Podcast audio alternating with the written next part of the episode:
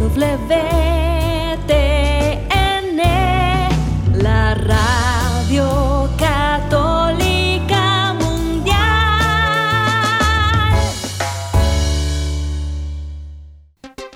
Y ahora en vivo, desde Lima, Perú, EWTN, Radio Católica Mundial, presenta Más que Noticias, un programa informativo que analiza desde una visión de la fe los acontecimientos sociales, políticos y económicos más importantes de Latinoamérica, el Vaticano y el mundo. Más que noticias, respuestas a las interrogantes de los temas más actuales y la manera correcta de interpretarlos a la luz de la fe. Vidas ejemplares, actualidad del Vaticano, defensa de la vida, apologética, doctrina social de la Iglesia, devociones y mucho más. Esto es Más que Noticias. Comenzamos el programa. Tiempos de guerra, fratricida, de grupos que se entienden como enemigos a muerte, con el cual solo vale destruir. No se puede dialogar y llegar a una paz duradera. Hablamos por supuesto de la situación dramática que se vive entre Palestina, entre el grupo Hamas y, e Israel, pero también de unos 18 conflictos armados en curso en el mundo, incluido el de Ucrania, de los que no se escucha porque, bueno, no se dan en Europa o no se dan en un país que tenga interés para el occidente como tiene Israel, por ejemplo. Hoy día queremos brindarles un contexto, una perspectiva informada con respecto a lo que ha pasado este fin de semana en Israel y por supuesto también comentar lo que está sucediendo en el sínodo, donde vemos voces de pastores que entienden que su responsabilidad, la responsabilidad de anunciar el Evangelio, es una responsabilidad que tienen ante el Señor Jesucristo, Dios y hombre verdadero. Como él dice, ustedes tienen un maestro, los demás son hermanos. La iglesia es jerárquica, ciertamente, pero con respecto a la fidelidad del Evangelio tenemos todos una responsabilidad compartida y por lo tanto si vemos que un hermano, sea cual sea su lugar en la jerarquía, no camina en la verdad del Evangelio, tendremos que proceder como dijo San Pablo en Gálatas 2, como hizo San Pablo con Pedro, y lo corrigió públicamente para evitar el escándalo. Bueno, estos fieles eh, ministros de Dios, estos fieles cardenales, cardenal Müller, cardenal Burke, se han manifestado justamente estos días en repetidas ocasiones para darnos orientaciones preciosas que nos ayudarán a salir de ese trance más católicos y más comprometidos con la misión de ayudarnos a todos a ser fieles a la verdad del Evangelio. Gracias por acompañarnos hoy en Más que Noticias. Los saluda Eddie Rodríguez Morel.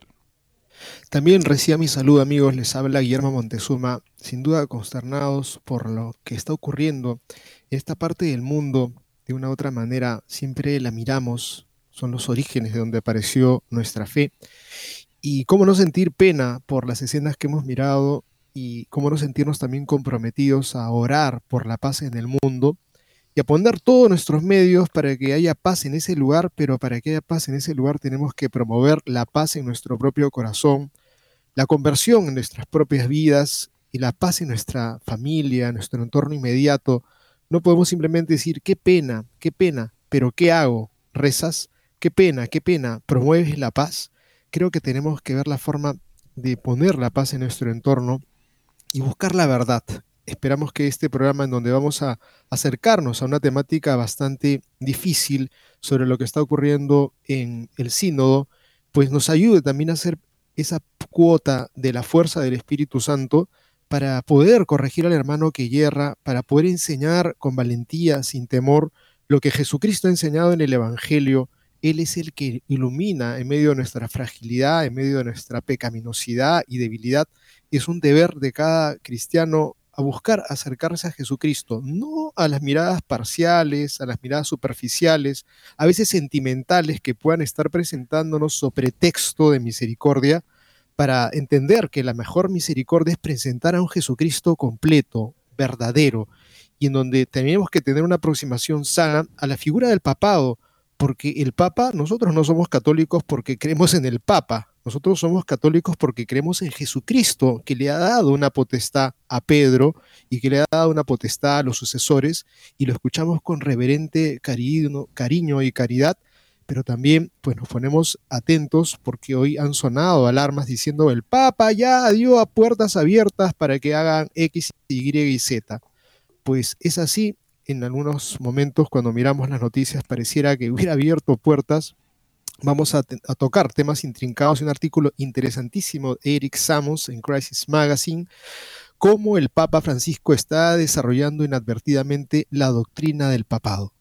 Esto justamente en una fecha en la que conmemoramos también a St. John Henry Newman, un santo que desarrolló toda una teología del desarrollo de la escritura, lo que a John Henry Newman lo trajo a la Iglesia Católica, a abrazar la fe católica, ante una gran controversia porque él era un referente para el movimiento de Oxford en la Iglesia Anglicana, que pretendía justamente hacer valer las credenciales legítimamente apostólicas de la Iglesia Anglicana. Sería la Iglesia católica en Inglaterra, con una relación particular al obispo de Roma, por la cual ella valoraba su independencia sin desconocer que el obispo de Roma también era un obispo legítimo. Supuestamente era una manera de entender, eh, según la doctrina patrística, la comunión anglicana. Bueno, este esfuerzo lo llevó él a constatar que en efecto había habido una ruptura insalvable entre la Iglesia apostólica católica y la comunión anglicana. Y eventualmente él entonces dirige su atención y estudio hacia la Iglesia Católica y dice que él descubrió la fidelidad a la doctrina apostólica, que la doctrina católica, que no es una doctrina especial de algún papa en particular, sino que es la doctrina, que es palabra de Dios, se había mantenido ella misma profundizada y mejor entendida, pero nunca negada ni contradicha. Y eso fue la garantía de que en efecto el desarrollo de comprensión había sido legítimo en la Iglesia Católica. Qué importante entender eso para entender que, como dice el cardenal Müller, lo veremos hoy, el Papa no tiene una doctrina especial suya protegida por el Espíritu Santo, una barbaridad teológica que ha dicho el nuevo prefecto para la Congregación para la Doctrina de la Fe, para el Dicasterio de la Doctrina de la Fe. Müller dice, yo he enseñado teología dogmática por 16 años, además de escribir un gran volumen de teología dogmática, entre muchas otras obras, dice, y nunca me enteré ni he leído en ningún lado que el Papa tenga un magisterio personal protegido por el Espíritu Santo. Esa protección se, se, limita a la, al Evangelio que fue entregado a los apóstoles, que la iglesia va a poder profundizar, como decía Newman. Cualquier desarrollo legítimo de la doctrina es un desarrollo que un apóstol, al encontrarlo, diría, eso es lo que creemos. O sea, de repente con más detalle, con más precisión, pero algo que nunca niega, sino que profundiza y que hace que el dogma, la doctrina revelada, siempre sea más ella misma. Importantes notas entonces que vamos a compartir con ustedes hoy amigos. No se vayan, que con esto volvemos después de una breve pausa. No se muevan de EWTN, Radio Católica Mundial. Enseguida regresamos con Más que Noticias.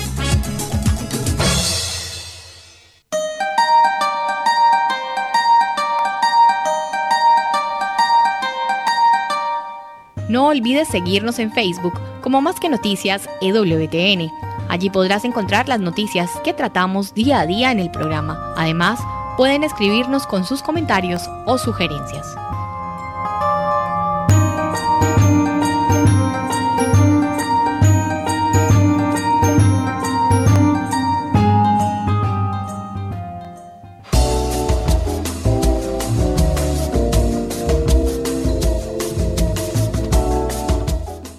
Quieres estar informado de todas las noticias del acontecer de la iglesia y seguir el día a día del Papa Francisco, entra ya a la página web de Así Prensa y podrás estar enterado de todo lo que sucede en la iglesia.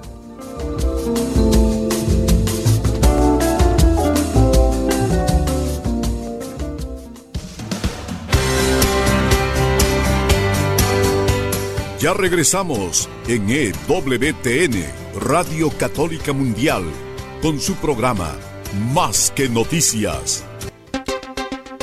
La debacle de Israel, fracaso de los servicios y un país dividido, escribe Nicola Scopeletti para la nueva brújula cotidiana.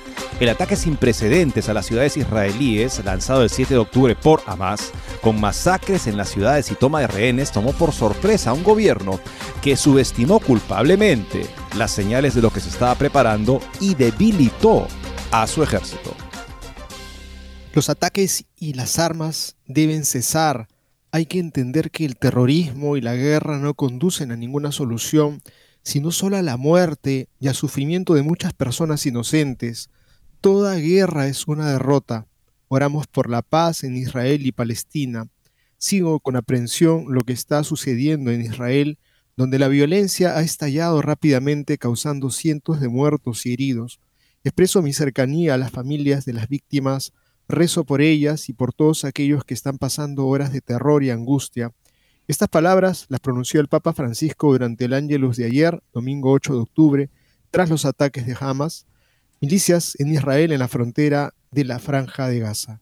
Un asalto repentino, inesperado, una verdadera inundación en el azoto a Israel el pasado sábado por la mañana al amanecer.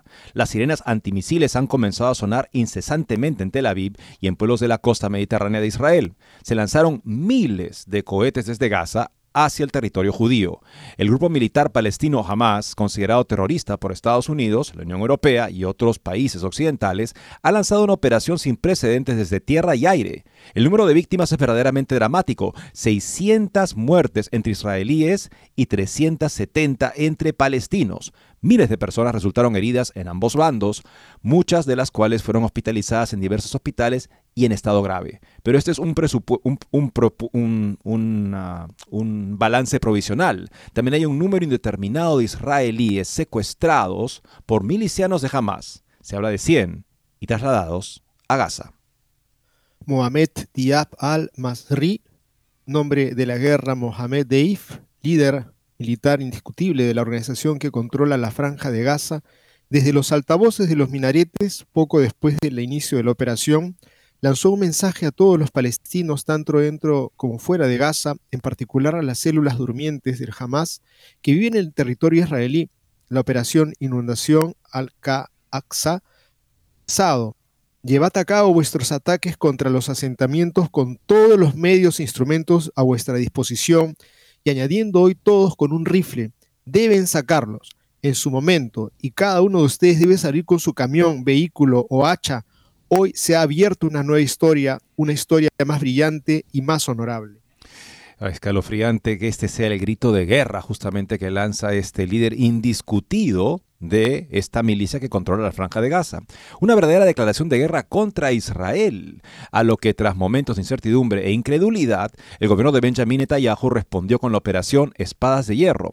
Las fuerzas de defensa de Israel actuarán inmediatamente para destruir las capacidades operativas de Hamas, declaró Netanyahu en un discurso televisado. Mientras los terroristas eran todavía, este, se esconden con rehenes y al menos, en al menos tres lugares, del territorio israelí.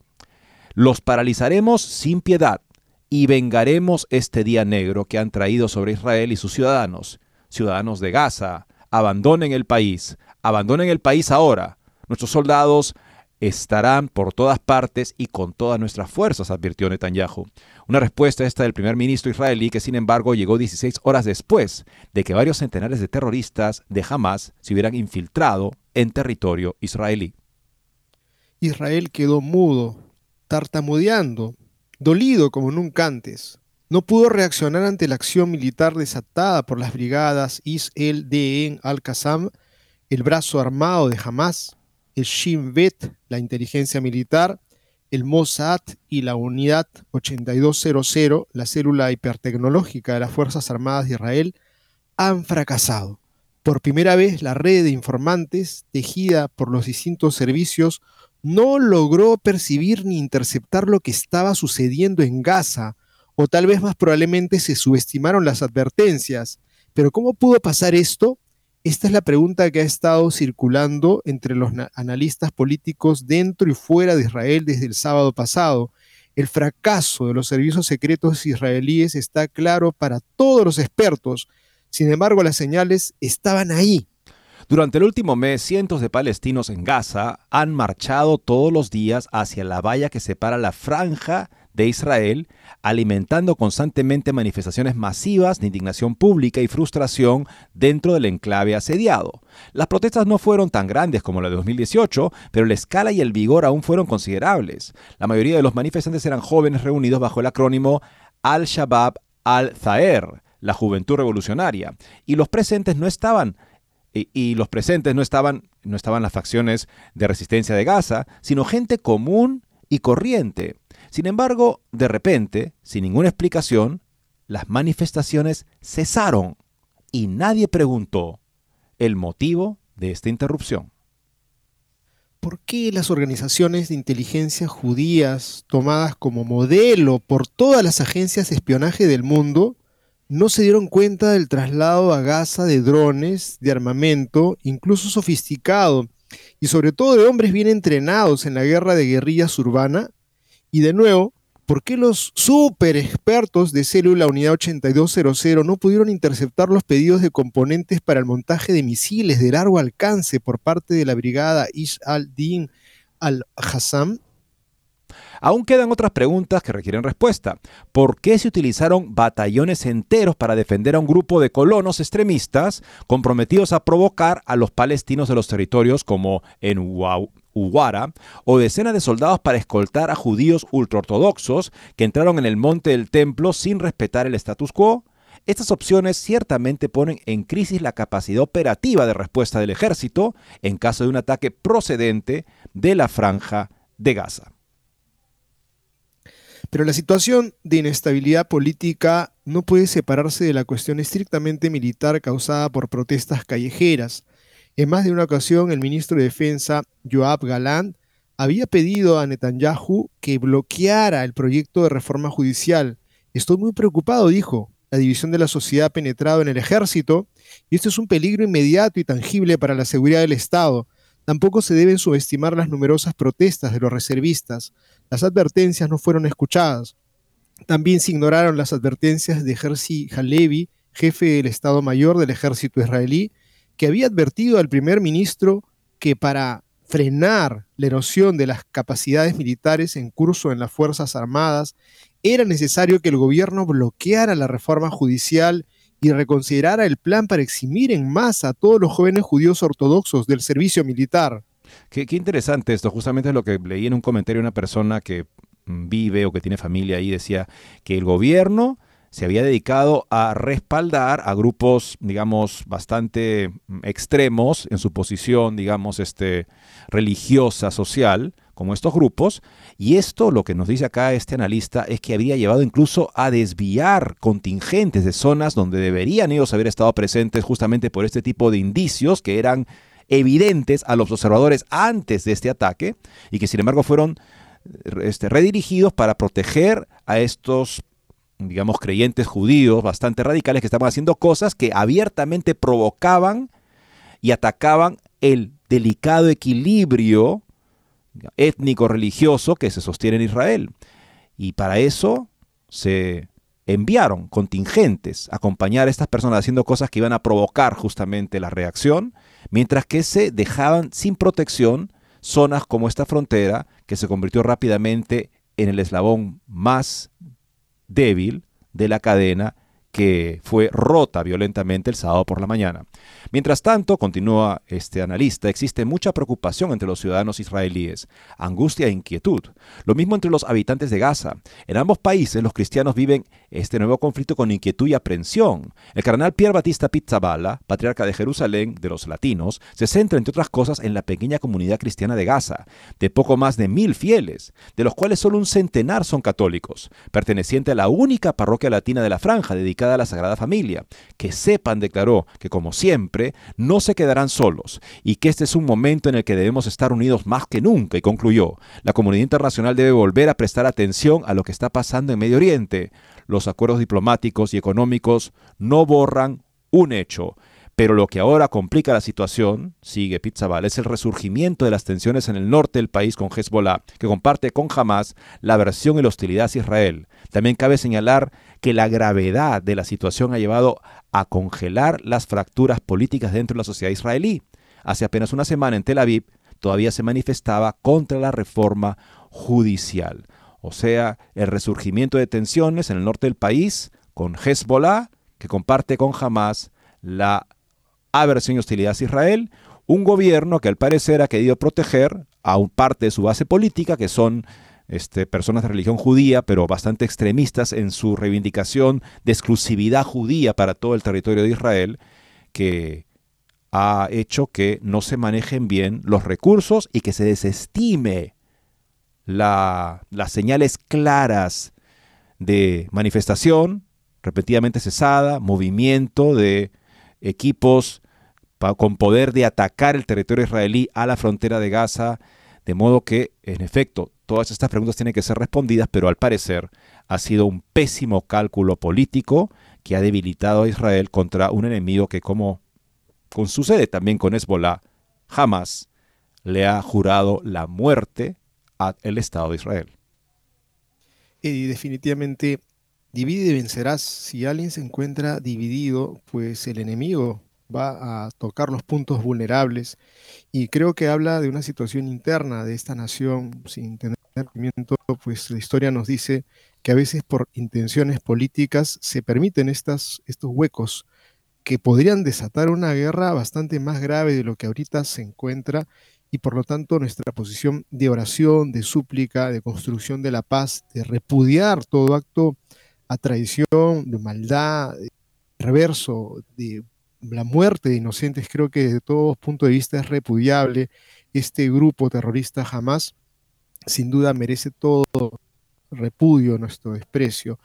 Y miramos ahora la realidad de lo que puede ser también la división dentro de nuestra propia iglesia ante eh, señales clarísimas de una búsqueda de muchas personas que están dentro de la iglesia que cuestionan cosas tan serias como Jesucristo. Quizá era una persona que no tenía eh, una mirada clara y estaba sometido a su juzgado por su tiempo, su época, en donde no había una actitud correcta hacia la mujer.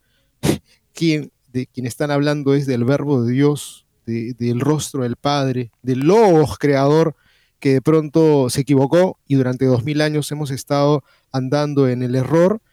Y creo que quienes están levantando las voces para pedir un cambio de la moral, de la doctrina, pues están entrando a un terreno que prácticamente los saca fuera de la iglesia. Es por ello que vamos ahora a tocar unos temas bastante difíciles, amigos, que nos genera una profunda pena, también una preocupación a la que añadimos la confianza en Dios Todopoderoso que ha dicho en boca del mismo Jesús, el Verbo que ha dicho que estará con la iglesia hasta el final de los tiempos, pues son tiempos difíciles. Estamos nosotros ahora tocando eh, una, temática en torno a la figura del cardenal Müller que manifiesta tener valentía, tener coraje, tener una adhesión a Jesucristo y a la iglesia, un amor profundo. Pues un titular de Infovaticana dice así, el cardenal Müller se salta el secreto pontificio y asegura que no hay un magisterio de Francisco. El ex perfecto para la doctrina de la fe y participante en el sínodo por invitación del Papa, Cardenal Gerhard Müller, ha conseguido una entrevista a la cadena WTN en la que ha advertido fuertes críticas contra la asamblea en la que participa. Al Cardenal Gerhard Müller no le gusta el sínodo. En una entrevista concedida a Raymond Arroyo, del canal católico norteamericano WTN, el pelado confesó que le parecía espantoso que participen de la reunión hasta ahora reservada a los obispos, porque es un sínodo de obispos, 54 mujeres, y en total una cuarta parte de los, de los participantes son laicos, por primera vez con derecho a voto. Nadie sabe qué significa darle el voto también a los laicos, porque la naturaleza de esta asamblea es episcopal. O sea, han cambiado la naturaleza de esta asamblea, dice Müller. Y si la asamblea ha cambiado, también amenazan con hacer los principios de doctrina moral perennes de la Iglesia, los asuntos a los que se llama a debatir en el instrumento laboris del sínodo como la consideración de la actividad homosexual, el Papa en su respuesta a las dudas originales de cinco cardenales sobre el sínodo parece dejar la puerta abierta, y eso es lo que la prensa secular pues lo ha aclamado prácticamente por todos lados diciendo de que el Papa ha abierto esa puerta y la nota continúa así, a que se bendiga en la iglesia a las parejas del mismo sexo, siempre que no se dé a pie una confusión con el sacramento del matrimonio.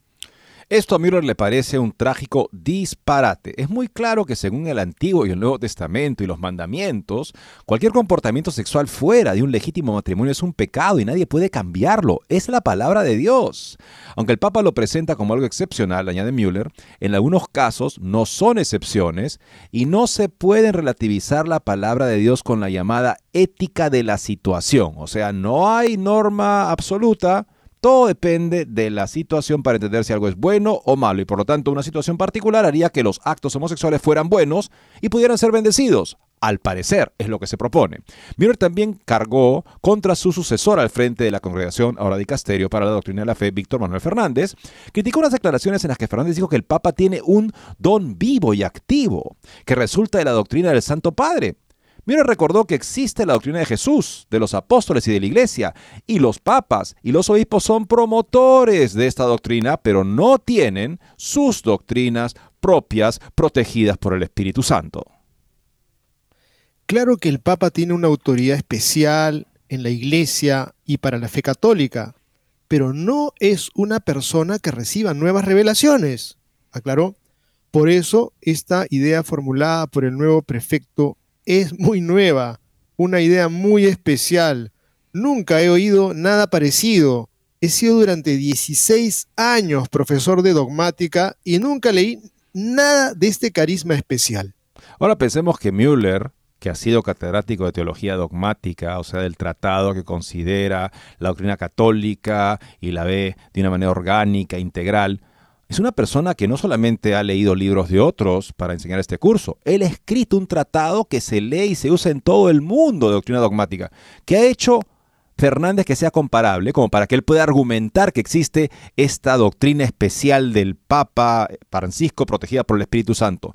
No ha, no ha escrito nada que se pueda siquiera como sombra comparar a lo que ha hecho Müller. En otras palabras, con este comentario irónico, Müller deja en evidencia la falta de competencia teológica que tiene Fernández, que no obstante tiene el cargo de prefecto del dicasterio para la doctrina de la fe, y al parecer su mayor credencial es que el Papa le deja decir barbaridades como esta, porque en efecto no puede decir lo que ha dicho, una doctrina especial del Papa Francisco protegida por el Espíritu Santo, no puede decir eso en base a la Escritura, ni en base a la tradición, ni en base a los pronunciamientos del magisterio. Es más, no hay ninguna base para hacer eso. Por eso Müller dice irónicamente, qué especial idea la de Monseñor Fernández. Nunca la había visto yo que podía haber dicho, escrito uno de los manuales de teología dogmática más leídos y usados en, en todas las facultades católicas. O sea, aquí vemos los pies de barro del nuevo prefecto, que lamentablemente considera que puede decir cosas así porque el Papa lo deja, esa es su autoridad, finalmente, su respaldo, el Papa lo deja. No es que tenga verdaderamente fundamento en la fe de la Iglesia para decir semejantes barbaridades. Y creo que se jactan algunos, lo hemos escuchado a viva voz, es la nueva iglesia, es la iglesia de Francisco, soy de Francisco. Y creo que no han leído la palabra cuando San Pablo dice, pues, o sea, no existe esa iglesia de Pablo, de Apolo, no, no, no existe esa iglesia de Francisco, no existe la nueva iglesia, es la iglesia de Jesucristo. Y lo que se enseña es lo que Jesucristo ha enseñado y ha revelado. De pronto creo que han como descubierto la pólvora y han encontrado que existe la cercanía, la escucha, la empatía, la transparencia eh, y eso tampoco no es nada nuevo, es lo que se ha vivido siempre y por lo cual la iglesia ha sido universal, ha sido católica, ha ido al encuentro de todas las culturas, de todas las personas y jamás ha puesto la puerta para ser cerrada para nadie, sino que siempre, y creo que ya con este paquete que están trayendo y que están tratando de eh, decir, bueno, ahora parece que no vamos a poderlo, vamos a ponerlo en el inconsciente colectivo de que las cosas tienen que ser diferentes, pues creo que es bueno que se escuchen las voces valientes como la del cardenal Burke y de Gerhard Müller, que están dándonos pues un testimonio grande, uno desde dentro del mismo sínodo, para recordarnos que el Espíritu Santo no puede contradecirse lo que ya habló antes el Señor en boca de su Espíritu pues entonces no puede de pronto decir, ahora parece que nos hemos equivocado después de dos mil años. Tenemos este artículo interesantísimo también que les compartimos de Info Vaticana. Y ahora pensemos justo lo que significa la púrpura, o sea, este atuendo rojo rojo sangre que llevan los cardenales. Porque los cardenales, en sus orígenes históricos, son el consejo de los obispos de la zona de Roma, de los sacerdotes de las principales parroquias romanas y de los diáconos romanos, que eventualmente, históricamente, se desarrolla como el colegio cardenalicio. Era un consejo al que el Papa recurría constantemente para temas de gobierno de la Iglesia.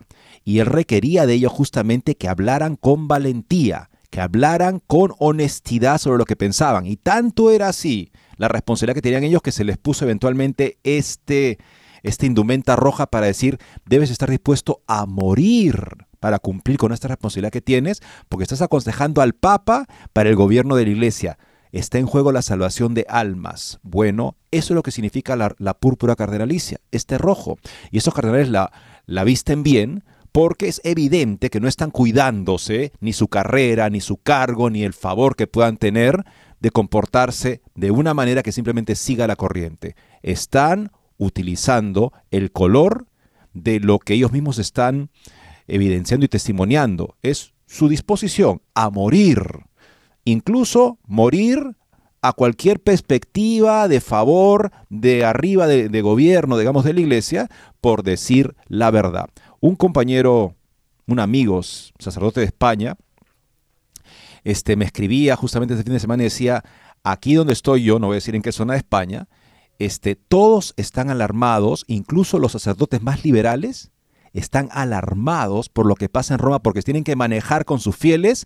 Oiga, es verdad que se pueden decir, oiga, yo tengo una, oiga, te están diciendo todo tipo de cosas para que ellos simplemente como que ya pasen a, aplicar lo que se está diciendo en esos documentos, esas respuestas del Papa o de Monseñor Fernández. Y están todos, se sienten muy en aprietos, dicen, ¿qué está pasando ahí? Por favor, alguien que ponga algo de orden. Incluso el clero que él llama más liberal.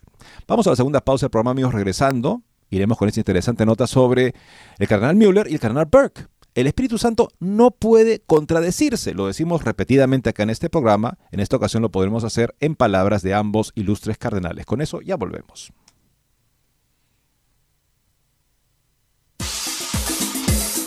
No se muevan de EWTN, Radio Católica Mundial. Enseguida regresamos con Más que Noticias.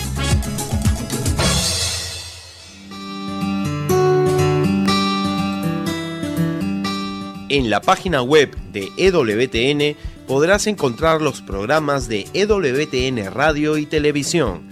Solo tienes que descargar los podcasts y así encontrarás tus programas preferidos. Recuerda en www.ewtn.com.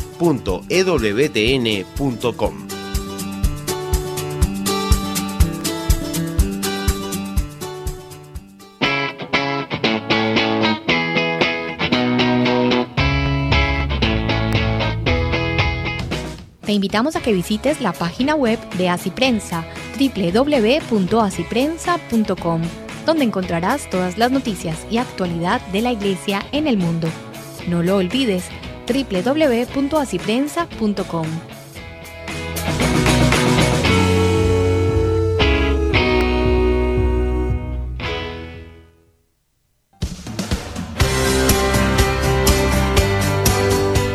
Ya regresamos en EWTN, Radio Católica Mundial, con su programa Más que Noticias. Para comunicarse en vivo con Más que Noticias, nos pueden llamar desde Estados Unidos al teléfono gratuito 1-866-398-6377 y desde cualquier parte del mundo al 205-271-2976. Hace un par de días la periodista Montaña, que participa de las ruedas de prensa que da el Vaticano con respecto al desarrollo del proceso sinodal, hizo una pregunta.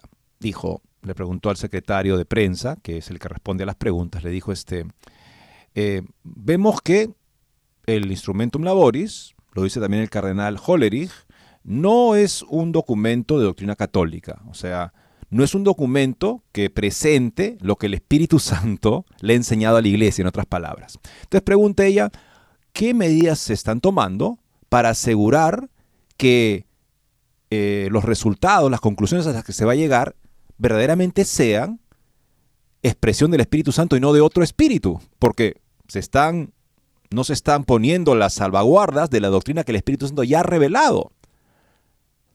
La vieron y le dijeron, este, bueno, ok, mm, bueno, ¿alguna otra pregunta por ahí? No, ok, ya, entonces se cierra la rueda de prensa.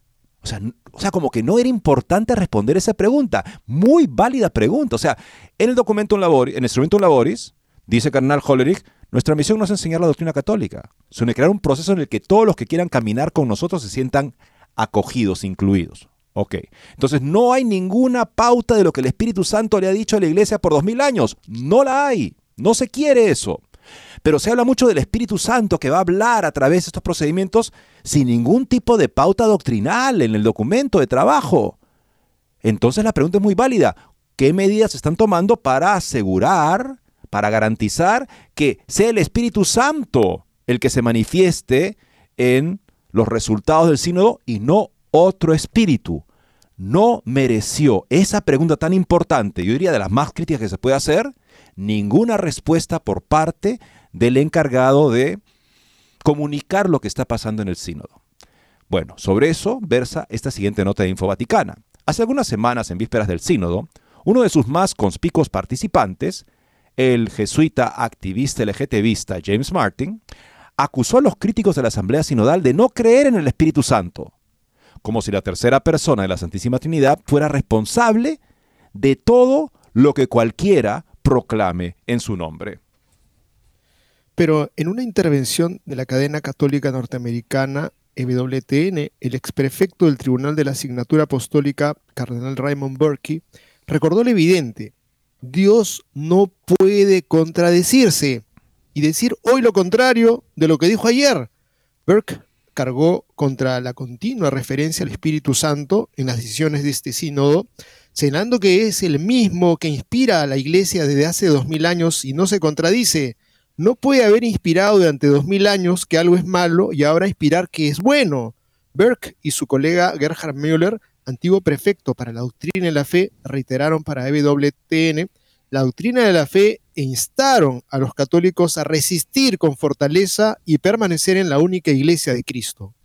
Los dos primeros actos del nuevo prefecto del Dicasterio para la Doctrina de la Fe, a saber, la publicación de la carta del Papa Francisco a la primera versión de la Dubia de cinco cardenales y la respuesta a las preguntas del cardenal Dominic Duca sobre Amores Letizie, contradecían la enseñanza constante de la Iglesia sobre al menos un punto capital, el mal intrínseco de la sexualidad ejercida fuera del matrimonio legítimo.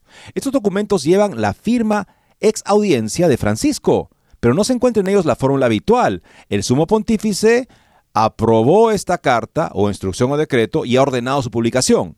El detalle es digno de mención y ha confiado a la reflexión este, de los canonistas. O sea, justamente, si eh, normalmente como se, este documento se aprueba para su publicación y se manda la publicación por el Papa, tiene que decirse eso, ¿no? Pero no, se dice en nombre de Francisco, pero sin esa fórmula, lo cual también cuestiona sobre qué significa ese cambio.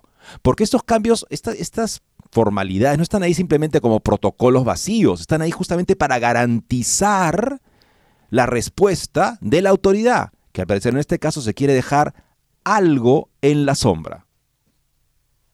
Y no es ningún papel, pues amigos, mañana dicen, no, el Papa no lo firmó, pero el eh, tremendo mensaje que acaban de meter, pues realmente deja mucho que desear, deja una profunda decepción. Permanezcamos con Cristo en la iglesia, implora Burke aunque sea el Papa quien defienda lo falso, nosotros defendemos la verdad. Creemos que el Señor está llevando todo a buen fin. Mientras tanto, el sufrimiento es terrible. En cualquier caso, no subestimo el sufrimiento de los católicos. No sé qué tan bueno católico soy, pero también sufro. Pero debemos confiar en el Señor, permanecer con Él, no ir a otra parte. Y pone el ejemplo de la fortaleza de San Atanasio, quienes tuvieron que sufrir toda clase de castigos y sanciones para defender la fe. Nosotros también debemos estar dispuestos a hacerlo, dijo el cardenal.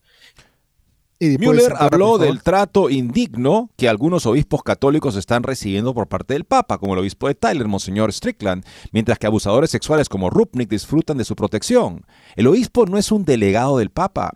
El Papa solo puede intervenir cuando hay problemas graves de carácter moral o doctrinal. Es una vergüenza que buenos obispos ortodoxos estén sujetos a estas presiones y que otros que están haciendo muchas cosas malas y heterodoxas reciban gran tolerancia por parte de Roma. Como dijo Müller recientemente también, o sea, el ministerio petrino no tiene poder para hostigar a buenos obispos. No tiene poder para hacer eso. El obispo tiene la plenitud del sacerdocio, como la tiene el Papa. El obispo, en la medida que le enseña la fe católica, es un obispo que tiene el derecho divino de gobierno y de proclamación del Evangelio. No depende de que a un papa en particular le agrade lo que él diga con respecto a opiniones que van más allá o están fuera de la defensa del depósito de la fe. Eddie, yo quisiera hacer un énfasis en algo que de repente muchos de los laicos que están en su entorno parroquial con sacerdotes, pues de buena intención quizá adheridos a esta propuesta de participación, de que el laicado tiene que estar más presente en la acción parroquial y siendo invitados a los consejos de los laicos, creo que nunca ha sido vedado por la iglesia el que un laico esté participando activamente en, la, el apostolado, en la pastoral de una parroquia, y enhorabuena si es que alguien es convocado tiene que quedar las cosas muy claras porque hay propuestas que uno tiene que decir, eh, párroco, esto no es parte de lo que nos toca a nosotros, nos toca tal o cual asunto, pero poner en cuestión temas de orden doctrinal, no están siendo llamados los laicos para ver si es que hacemos una nueva iglesia con otra teología y con otra creo que eso está absolutamente fuera de lugar y más bien reclamarle, eh, párroco, converse usted con su obispo, converse usted en el presbiterio sobre temáticas de conducción, pero que de pronto los laicos sean los que vayan a marcar la nueva línea y la conducción de las parroquias. Ya lo hemos escuchado en boca incluso de algún pastor por aquí en la ciudad en donde decía, los sacerdotes tienen que irse a estudiar y los laicos tienen que ver la forma de manejar las parroquias porque es el tiempo del laicado, ¿no? Suena muy bonito, entusiasmante, pero así no se ha manejado la iglesia y no porque sea de pronto es que así siempre ha sido, no, es que así lo ha querido el Señor. La cabeza de una comunidad, pues, es el Papa, sí, eh, son los pastores. El pueblo camina muy cercanamente al pastor y le ayuda y le orienta para que no eche a perder el camino. Y ahora vamos amigos con una interesante nota que nos, ah, nos plantea justamente lo que dice Santo Tomás de Aquino, ¿no? Cuando eh, hay que ser, dice Santo Tomás de Aquino, eh, agradecidos tanto por aquellos que han defendido la verdad como por aquellos que al haber atacado la verdad han creado la ocasión para que los que la defienden puedan entenderla más claramente y de esa manera superar el error. Dice Tomás que hay que ser agradecidos a ambos. Interesante, ¿no? Si hay un tipo de, digamos, interpretación sobre por qué Dios permite el mal de la confusión doctrinal. Bueno, lo permite justamente para que se piense mejor y se pueda responder a esa a ese error. O sea, el mal siempre sigue siendo mal y es destructivo y es terrible, pero recordemos que Dios solo lo permite en la medida que es compatible con un bien mayor. Y es lo que justamente plantea Eric Sammons, editor general de Crisis Magazine. Cómo el Papa Francisco está desarrollando inadvertidamente la doctrina del papado, con su abuso del excesivo énfasis de los católicos sobre el papado. El Papa Francisco está llevando a muchos de ellos a mirar ahora más de cerca la enseñanza oficial subyacente. No hace mucho el Papa Francisco, al lamentar la existencia de católicos estadounidenses retrógrados, dijo que la doctrina evoluciona, la doctrina también progresa, se expande y se consolida con el tiempo y se vuelve más firme, pero siempre está progresando. Básicamente el Papa estaba argumentando que los católicos no deberían molestarse por posibles cambios en la doctrina, porque la doctrina no es estática, sino que siempre está en desarrollo. Bueno, sí y no. El desarrollo de la doctrina es un concepto que hizo más famoso San John Henry Newman en el siglo XIX, pero es una idea que en realidad se remonta a la iglesia primitiva, en particular a San Vicente de Lerín, a quien el Santo Padre le gusta citar. Es un concepto bien aceptado por los católicos, pero también poco comprendido. En pocas palabras, el desarrollo de la doctrina reconoce que nuestra comprensión de los misterios de la fe se profundiza con el tiempo. Así como un adulto puede comprender una enseñanza más profundamente que un niño, también la iglesia puede llegar a comprender una doctrina con más precisión a través de los siglos. Buen ejemplo. O sea, el niño yo le digo que, en fin, le explico un poquito, no sé, cómo nacen los pollitos del huevo. Aunque el niño como que ya entiende como niñito, ¿no? Después va a entender de repente en la clase de, biología, un poquito cómo se va desarrollando el, bollito dentro del huevo. No es que está aprendiendo una cosa que contradice lo que yo le he dicho, ¿no? Está aprendiendo ya con más detalle lo que antes sabía ya al menos, digamos, en semilla. Esa es la comprensión católica del desarrollo. Todo desarrollo legítimo es tal que la doctrina es ella misma siempre más entendida, con más precisión, defendida contra errores, pero nunca cambiada por su contrario. El desarrollo de la doctrina de la Trinidad proporciona un claro ejemplo. Nuestro Señor reveló a sus apóstoles que Él es Dios, pero también reconoció a su Padre como Dios, así como al Espíritu Santo, manteniendo al mismo tiempo que hay un solo Dios. Esto está más allá de la capacidad de la mente humana para comprender plenamente y con el tiempo los cristianos lucharon con las implicaciones de estas creencias aparentemente contradictorias. Esto provocó errores y confusión entre fieles. Algunos postularon que Dios se presentó de diferentes maneras a lo largo del tiempo, a veces como Padre, a veces como Hijo, a veces como Espíritu Santo. Otros rechazaron la idea de que Jesucristo pudiera ser plenamente Dios, como lo era el Padre.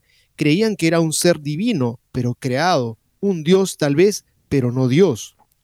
Con el tiempo, la Iglesia tuvo que resolver estas ideas contradictorias defendiendo la doctrina de la Trinidad, lo que se logró particularmente en los grandes concilios ecuménicos de los siglos IV y V. Pero note que esto sucedió más de tres siglos después de la época de Cristo. La doctrina tardó ese tiempo en desarrollarse, la creencia subyacente en sí misma no cambió, pero nuestra comprensión de ella fue más precisa. Sin embargo, el desarrollo de una doctrina no es una doctrina que se transforma de una creencia en una creencia contraria. Eso no es desarrollo, sino cambio. Si bien no está claro qué quiso decir exactamente el Papa Francisco cuando usó los términos que se tradujeron como evolucionar y cambiar, como católicos sabemos que la doctrina no puede cambiar fundamentalmente, porque la naturaleza de la verdad es tal que lo que era verdad ayer es verdad hoy. Jesucristo, quien es la verdad, es el mismo ayer, hoy y siempre. Hebreos 13:8. Así cuando Juan Pablo II escribió que los divorciados vueltos a casar no pueden recibir la comunión, afirmando que esta enseñanza se basa en la Sagrada Escritura, confrontar familiares consorcio 84, o que la Iglesia no tiene autoridad para ordenar mujeres al sacerdocio porque esta es la constante y tradición universal de la Iglesia, la Ordenatio Sacerdotalis 4, reconoció que no podía cambiar esta enseñanza, como tampoco podía cambiar la enseñanza sobre la Trinidad. Si no fuera cierto que los divorciados vueltos a casar no podían recibir la comunión y las mujeres no podían ser ordenadas, pues este, en el 2023. Entonces no puedo serlo ahora en el 2023. X no puede convertirse en no X. Sin embargo, lo que encuentro interesante es que el aparente impulso de Francisco para insertar un cambio fundamental en el significado de larga data del desarrollo doctrinal podría en realidad conducir a un desarrollo legítimo de la doctrina, es decir, de nuestra comprensión del papel del papado mismo. Si hay una doctrina que ha experimentado un desarrollo casi constante desde el primer siglo, es la del papado. Es evidente desde el principio que a Pedro se le dio un papel especial de liderazgo entre los doce y que este papel especial pasó a sus sucesores, los obispos de Roma. Sin embargo, si se estudia la historia de la Iglesia, se ve una comprensión más profunda de lo que significa exactamente este papel.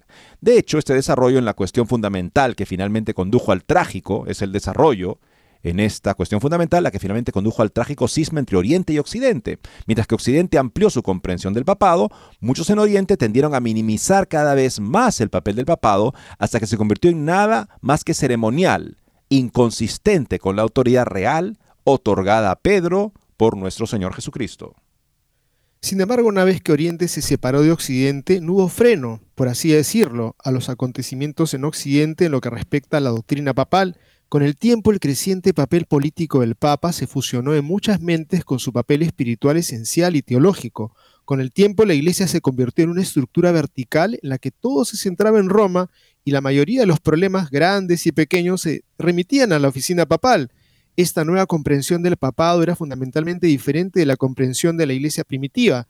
Durante siglos, incluso en la Edad Media, la forma en que operaba la Iglesia y se vivía era más de abajo hacia arriba uno comienza con la familia, luego el párroco, luego el obispo diocesano y solo entonces asciende en la fila si necesario para resolver problemas. La creciente centralidad del Papa, tanto política como espiritual, se exacerbó aún más tras la Revolución Francesa, en respuesta a la agitación mundial causada por las fuerzas revolucionarias que transformaron el papel principal de la familia, los papas comenzaron a asumir un papel pastoral más directo en la Iglesia, escribiendo cada vez más encíclicas universales sobre diversos temas. En este contexto vemos fácilmente cómo la situación general en Occidente finalmente condujo a las declaraciones del Vaticano I en el siglo XIX sobre la infalibilidad y la jurisdicción universal del Papa. Sin embargo, algunos eclesiásticos de la época, entre ellos San John Henry Newman y el patriarca melquita Gregorio II Yusef, estaban preocupados por estas definiciones, no necesariamente porque creyeran que eran falsas, sino porque les preocupaba que pudieran dar a los católicos una comprensión inadecuada del papel del papado. El teólogo inglés William George Ward, que se convirtió al catolicismo un mes antes que Newman, dijo la famosa frase, me gustaría una nueva bula papal cada mañana, con mi Times, en el desayuno. Esto es exactamente lo que preocupaba a fieles católicos como Newman y Youssef. No es tanto una cuestión doctrinal como la comprensión práctica de esa doctrina lo que puede ser un problema. Les preocupaba que el Papa llegara a adquirir un culto a la personalidad que con el tiempo pudiera ser visto como un líder religioso semidivino que no podía hacer nada malo. Tenían razón de estar preocupados, ya que eso es exactamente lo que pasó. Aquí es donde vemos la importante conexión entre las enseñanzas oficiales y las actitudes no oficiales. Una enseñanza oficial es, por ejemplo, la definición de la infalibilidad del Papa cuando habla ex cátedra. Una actitud no oficial, sin embargo, es la creencia generalizada entre los católicos del Papa como la fuente definitiva en todo tipo de cuestiones, tanto espirituales como políticas. El Vaticano I no declaró que el Papa debería emitir bulas diarias en las que los católicos recibieran sus órdenes de marcha, pero para muchos católicos como Ward, eso es exactamente lo que vieron que el Vaticano I instaba. Es importante comprender la interacción entre las enseñanzas oficiales y las actitudes no oficiales este, a menudo son actitudes no oficiales las que conducen a un desarrollo de las enseñanzas oficiales y de la misma manera a menudo son las enseñanzas oficiales las que impulsan ciertas actitudes no oficiales. Los católicos ignoran con demasiada frecuencia esta distinción. Si una actitud particular no oficial es simplemente aceptada, la mayoría de los católicos llegan a creer que es una enseñanza oficial sacrosanta. Por ejemplo, la enseñanza oficial de la iglesia es que fuera de la iglesia no hay salvación.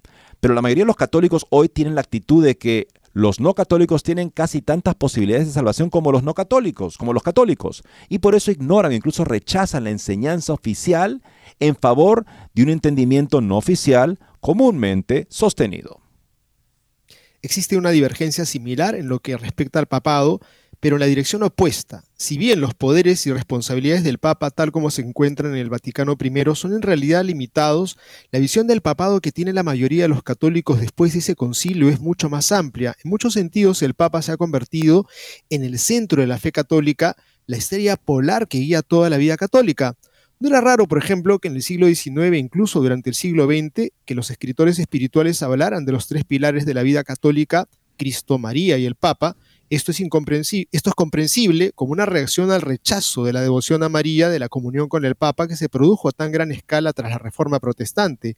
Pero incluir al Papa con nuestro Señor y Nuestra Señora como pilares de la vida católica diaria había sido extraño no solo para los católicos del primer milenio, sino también para los católicos medievales.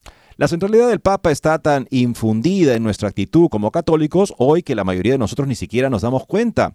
Es el aire que respiramos, por ejemplo, es una práctica devocional común ofrecer el primer Padre Nuestro en un rosario para el Santo Padre.